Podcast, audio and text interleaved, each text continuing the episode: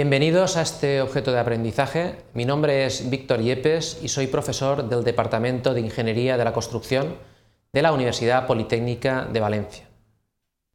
¿Qué es un pilote de desplazamiento con azuche y tubería recuperable? ¿Cuándo lo vamos a utilizar? ¿Para qué sirve? Los objetivos de este objeto son, en primer lugar, analizar las características básicas de un pilote de desplazamiento con azuche, explicar su funcionamiento y aplicabilidad y describir y secuenciar el proceso constructivo de estos pilotes. Para ello hemos dividido el contenido en cuatro partes, introducción, aplicabilidad, características y fases de ejecución. Bien, los pilotes son eh, una cimentación profunda, la profundidad supera los 8 veces el diámetro, y los pilotes eh, con azuche serían unos pilotes hormigonados in situ por desplazamiento. En los años 50 este tipo de pilotes se denominaban pilotes apisonados. Según la nomenclatura de las normas tecnológicas de edificación del año 1977, son pilotes que se llamarían CPI 2. En este tipo de pilotes tenemos un tubo de acero hincado con un azuche eh, inferior. Este azuche es una punta cónica o plana, metálica o de hormigón eh, prefabricado que está en la base inferior del pilote. Hay que tener en cuenta que no se realiza extracción del terreno, este se desplaza. Y eso lo que indica es que no se puede comprobar la naturaleza del terreno que vamos atravesando.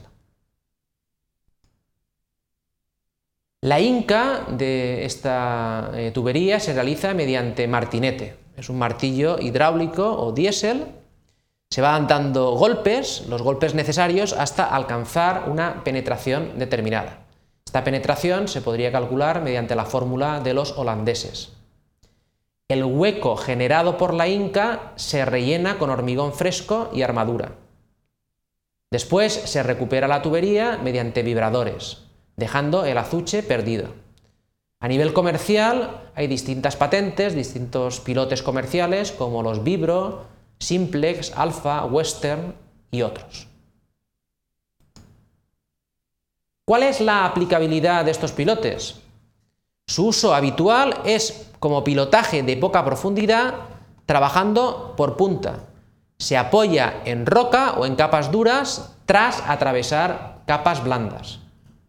También podría trabajar como eh, pilote por fuste y punta siempre que tengamos terrenos granulares medios o flojos o terrenos de capas alternadas, coherentes y granulares de alguna consistencia.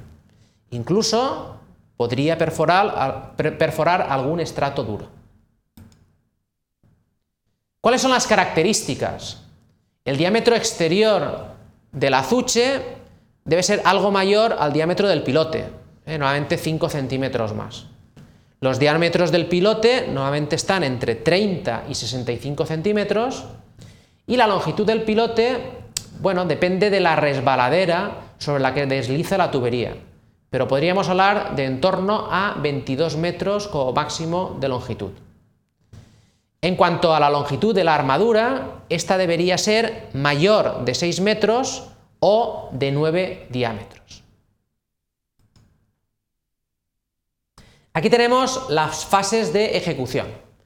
En primer lugar, habría que poner en obra y colocar el azuche, hincar la tubería hueca y el azuche mediante golpeo hasta rechazo, colocar la armadura hasta el fondo del pilote, hormigonar en seco, extraer la camisa dejando el azuche perdido y por último, descabezaríamos el pilote. Aquí tenemos eh, algunos detalles sobre las fases de ejecución. Aquí vemos la inca del tubo de pilote en el terreno, este es el tubo del pilote, la punta maciza.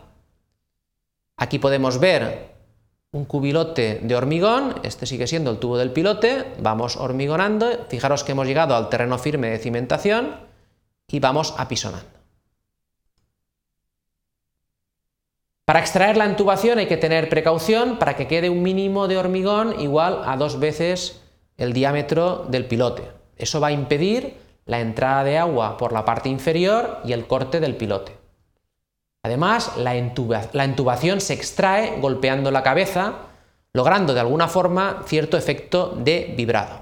Aquí podemos ver en detalle las fases. La inca de la tubería con azuche, hormigonado y extracción de la camisa, introducción de la armadura y pilote terminado.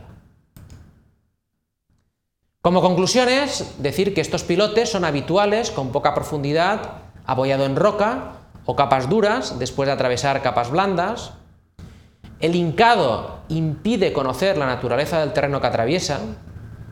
Además, hay que dar los golpes necesarios hasta alcanzar una penetración determinada y por último decir que hay que tener precaución con el hormigonado para evitar el corte del pilote. Muchas gracias por su atención.